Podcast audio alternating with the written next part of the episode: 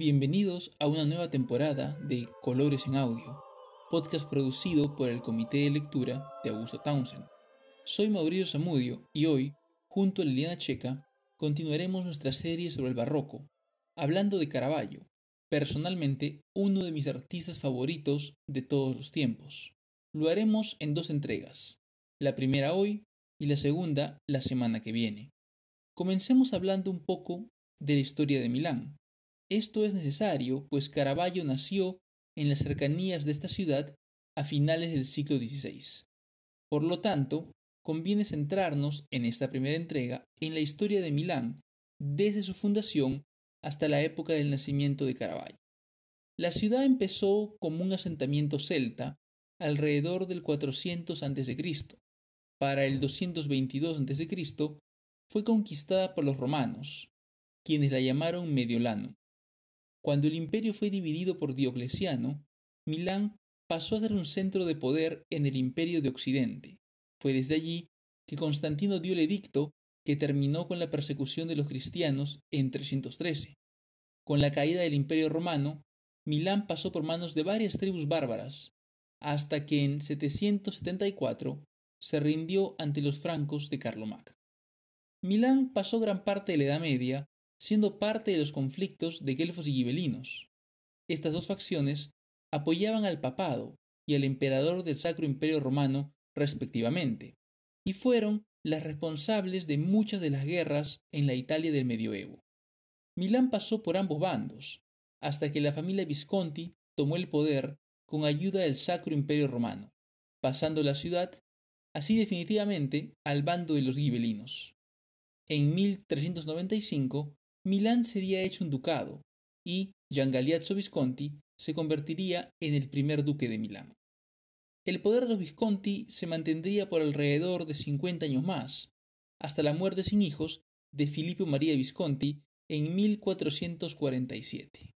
Al quedar sin heredero al trono ducal, ambas facciones, los guelfos y gibelinos, trabajaron juntos para fundar la República Ambrosiana, llamada así en honor de San Ambrosio, el patrón de Milán. Sin embargo, esta colapsaría en 1450, cuando la ciudad fue conquistada por Francesco Sforza. Los Sforza mantendrían el control de Milán durante gran parte del Renacimiento, hasta perderlo ante la invasión francesa de Luis XII en 1500. Se cuenta que, antes de ser rey, Luis XII había participado en la campaña italiana de su primo, Carlos VIII de Francia. Carlos había invadido Italia en 1493, a pedido de su aliado, Ludovico Sforza, el duque de Milán, a quien apodaban el Moro. Sin embargo, al retirarse Carlos de Italia, y ya de vuelta en Francia, sufriría un accidente golpeándose la cabeza. No le prestó importancia y murió poco después a consecuencia de este golpe. Al llegar Luis XII al trono francés, recordó las pocas defensas que había encontrado en Italia y decidió conquistarla lograría hacerse el control de Milán amparándose en que su abuela había sido una Visconti. La ciudad se mantuvo bajo control francés hasta 1525, cuando, tras la batalla de Pavía, ésta pasó a control español, siendo así parte de los territorios italianos del emperador Carlos, quien era a la vez Carlos V, emperador del Sacro Imperio Romano, y Carlos I, rey de España. Años más tarde, en 1556, cuando Carlos abdicó, repartió sus territorios entre su hermano Fernando I y su hijo Felipe II. Fernando heredó el Sacro Imperio Romano y Felipe España. Milán se encontraba geográficamente más cerca del Sacro Imperio que de España. Sin embargo, Carlos le entregó la ciudad y todas sus posesiones italianas a Felipe. De esta manera, para la época del nacimiento de Caravaggio, Milán se encontraba bajo control español. Ahora, después de haber analizado un poco la historia de Milán, damos pase a Liliana Checa para que nos hable más de la obra de Caravaggio. Buenas tardes, soy Liliana Checa y les doy la bienvenida a esta temporada sobre el barroco en Italia, de Colores en Audio, podcast producido por el Comité de Lectura de Augusto Townsend, a quien agradecemos la difusión. Como ya les adelantó Mauricio, hoy hablaré acerca de uno de los artistas más prodigiosos de todos los tiempos, Michelangelo da Merisi da Caravaggio, nacido en 1571, Tres años después de que Giorgio Vasari publicara la segunda edición de sus Vite, toma su nombre artístico de su lugar de nacimiento en un pueblito de la Lombardía, muy cerca de Milán, donde pasaría sus primeros años. A la muerte de su padre, que trabajaba en la corte de Milán, volverían a su ciudad natal, a la casa de los abuelos maternos. El contexto en el que nace Caravaggio es particularmente interesante. En 1570 y 71, la isla de Chipre, bajo dominio veneciano, cae bajo las manos del Imperio otomano. El Papa Pío V, temiendo que los otomanos pudieran tomar control de las principales rutas de comercio del Mediterráneo, une fuerzas con los venecianos y se crea la Liga Santa para defender la cristiandad. Ocho días después del nacimiento de Caravaggio, el 7 de octubre de 1571, la Liga Santa, integrada por el Papado, la República de Venecia y España, liderada por Juan de Austria, el hijo ilegítimo de Carlos V y medio hermano del rey Felipe II, se enfrentan en el Golfo de Corinto, conocido en el Mediterráneo como el Golfo de Lepanto. Este acontecimiento dará título a la batalla de Lepanto, en la que Miguel de Cervantes combatirá y un brazo le quedará inutilizado, por lo que recibirá el apelativo del Manco de Lepanto. Los primeros años de formación de Caravaggio se dan en el taller de Simone Peterzano en Milán. Pero sin duda lo más importante que tenemos que resaltar de Caravaggio es hasta qué punto su obra está determinada por su arte.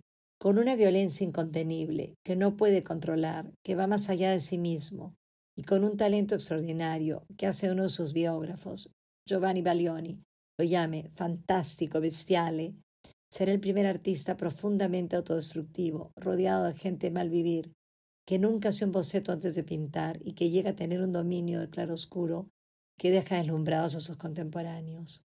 En un momento en el que la Iglesia quiere recuperar a los fieles que ha perdido con la reforma de Lutero, Caravaggio es un artista capaz de decir la verdad con una crudeza que ningún pintor antes había usado hasta ese momento.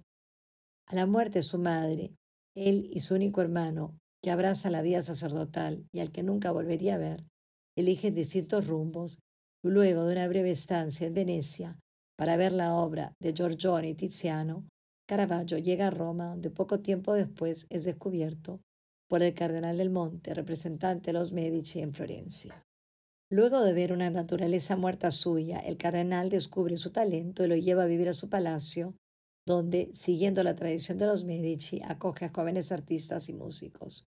Esos serían los únicos años de estabilidad de los que gozaría Caravaggio en toda su vida. Y por eso precisamente podemos dividir su pintura en tres etapas. El caravaggismo claro, en el que el manejo del claroscuro es formidable, pero en el que sus cuadros son de formato pequeño y básicamente retratos o naturalezas muertas. Su manera de relatar los hechos es lo que lo distingue. En el Baco enfermo vemos a un dios decadente, que no es más que un autorretrato suyo. En el Baco que ahora vemos en la Galería di Uffizi en Florencia, Baco está ebrio, con las frutas marchitas, aludiendo a lo pasajero de la vida, el carpe diem, tema que se pone de moda en el siglo XVII.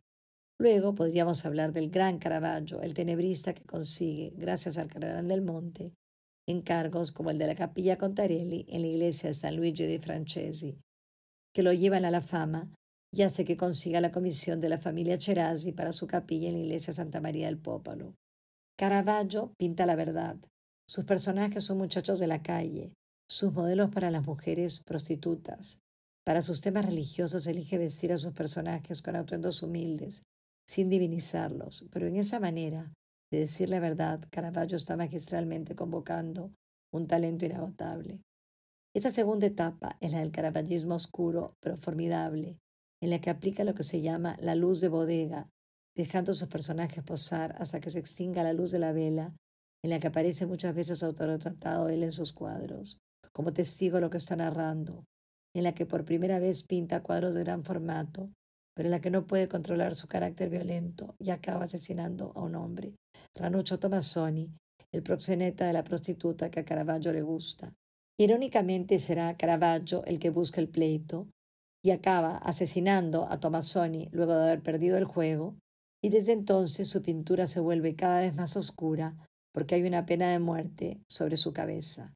Caravaggio solo sabe pedir perdón de una forma, pintando, y esa es su manera de redimirse. Cuando es exiliado de Roma en 1506, ya hay un precio sobre su cabeza, y el cuadro con el que deja la ciudad es una de sus tres versiones de David con la cabeza de Goliat. Caravaggio nunca será el bueno, siempre será el Goliat, porque pintar es su única manera de redimirse. En la que yo considero su obra maestra, la Capilla Contarelli, que consta de tres lienzos de grandes dimensiones, la vocación de San Mateo, la inspiración de San Mateo y el martirio de San Mateo, Caravaggio crea una escena teatral en cada lienzo. En la vocación de San Mateo, ante el llamado a Cristo, San Mateo, un recaudador de impuestos, no deja de contar monedas mientras mira con desconcierto a Cristo escondido detrás de San Pedro. En el martirio de San Mateo los personajes parecen reconocerse. El asesino de San Mateo, muerto mientras predicaba, no se sabe con certeza dónde, mira a su víctima a los ojos, impotente pero desilusionado, pues iba a ser el siguiente bautizado. Esa manera de narrar las cosas tan insólita, tan cruda, tan realista, es lo que convierte a Caravaggio en ese pintor formidable, que sus contemporáneos quisieran dejar de admirar, pero no pueden, y que junto con Velázquez y Rembrandt conformaría la triada de los tres más grandes pintores del barroco, de acuerdo al crítico australiano Robert Hughes.